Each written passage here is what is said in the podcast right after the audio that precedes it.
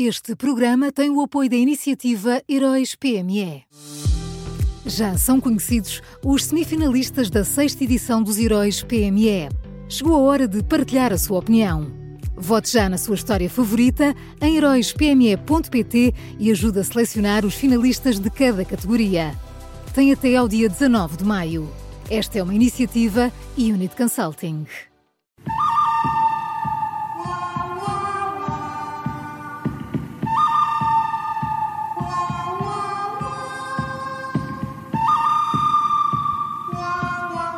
E começa agora mais uma edição do Bom, Mau e o Vilão das Manhãs 360. Olá, Miguel Pinheiro, bom dia. Bom dia. Bom, bom dia, dia, Miguel. Quem é o bom de hoje?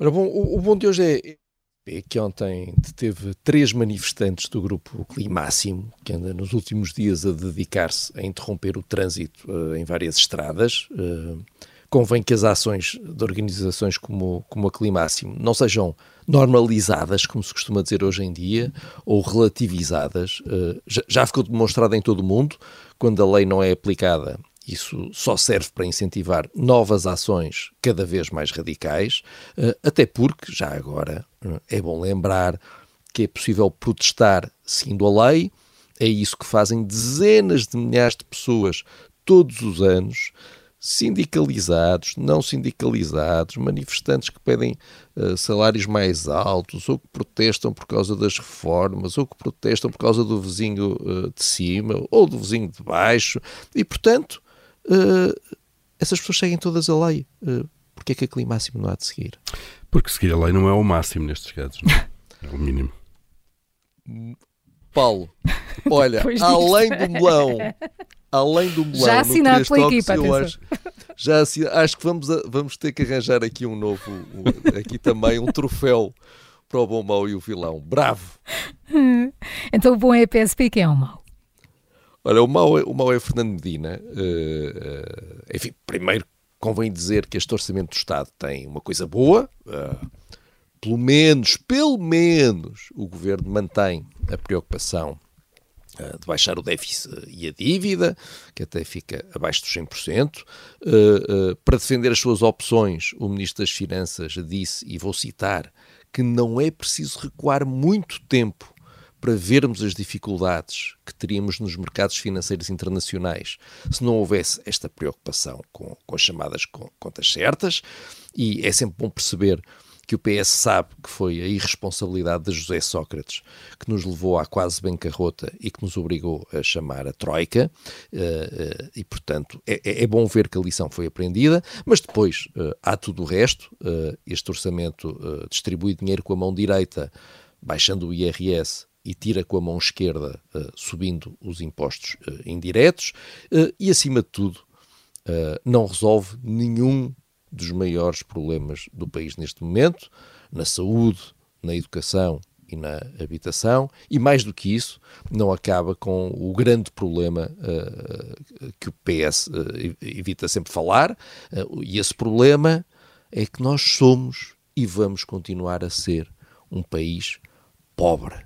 Isso não se resolve com nenhum orçamento, claro, resolve-se com decisões políticas que depois teriam uma tradução orçamental, mas enfim, a verdade é que olhamos para isto e, e, e, e continuamos. Aliás, Fernando Dina nem sequer falou daquele que até é, para mim, o número mais relevante de todos. Uh, de resto, quem referiu esse número foi o seu rival Pedro Nuno Santos, na SIC, na segunda-feira, é que nós passámos o dia de ontem a debater a redução do IRS, mas 42% dos portugueses nem recebem o suficiente para pagar um cêntimo sequer de IRS. 42%. E é mesmo isto. Nós somos pobres e vamos continuar pobres. Pois, isso não é um orçamento que resolve. Eh, até porque o orçamento não. é um bocadinho, cada vez mais a gestão de mercearia não é seguramente, mas como se diz numa rádio rival, uh, era bom falarmos disso. Hum. Só fica a faltar o vilão, Miguel. O vilão é Emanuel Pinho. Uh, ontem começou finalmente uh, o julgamento do ex-ministro da Economia, que é acusado de ter sido corrompido por Ricardo Salgado, enquanto estava no governo de, de José Sócrates. grande governo, é? E que é que foi? foi? Isto foi uma maravilha, este governo de José Sócrates. Mas enfim, ele foi acusado de ter sido corrompido nomeadamente por ter recebido uma avença mensal do BES durante todo o seu mandato. Portanto, enquanto era ministro, estava a cair uh, numa conta uh, dinheiro.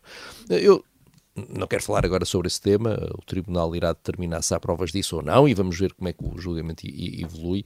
Quero falar do crime que, que Manuel Pinho já admitiu ter cometido, e ontem voltou a falar sobre ele. Uh, durante anos e anos, uh, lá está, mesmo enquanto era Ministro da Economia, Manuel Pinho recebeu muito dinheiro que não declarou ao fisco. Uh, Manuel Pinho diz-nos agora que foi uma vítima, coitadinho, porque aquele era o hábito no banco de Ricardo Salgado e, pelos vistos, pobre diabo, uh, Manuel Pinho não podia dizer que não, uh, e desculpou-se, uh, dizendo que no BES todos os quadros superiores faziam o mesmo. É, é, uma velha ladinha portuguesa, todos fazem, porque é que eu não hei de fazer? E, de facto, nestes dias em que, em que estamos a ficar a conhecer o Orçamento do Estado do próximo ano e em que nos confrontamos com a nossa dívida e com o nosso déficit uh, e com os nossos impostos, convém dizer e reafirmar que todos nós andamos a pagar muito mais impostos porque pessoas como Manuel Pinho não pagaram o que deviam e, ainda por cima, já agora, andaram a exibir uh, o seu dinheiro. Vamos então ao resumo bom desta quarta-feira. É PSP, o Mal Fernando Medina e o vilão de hoje é Manuel Pinho.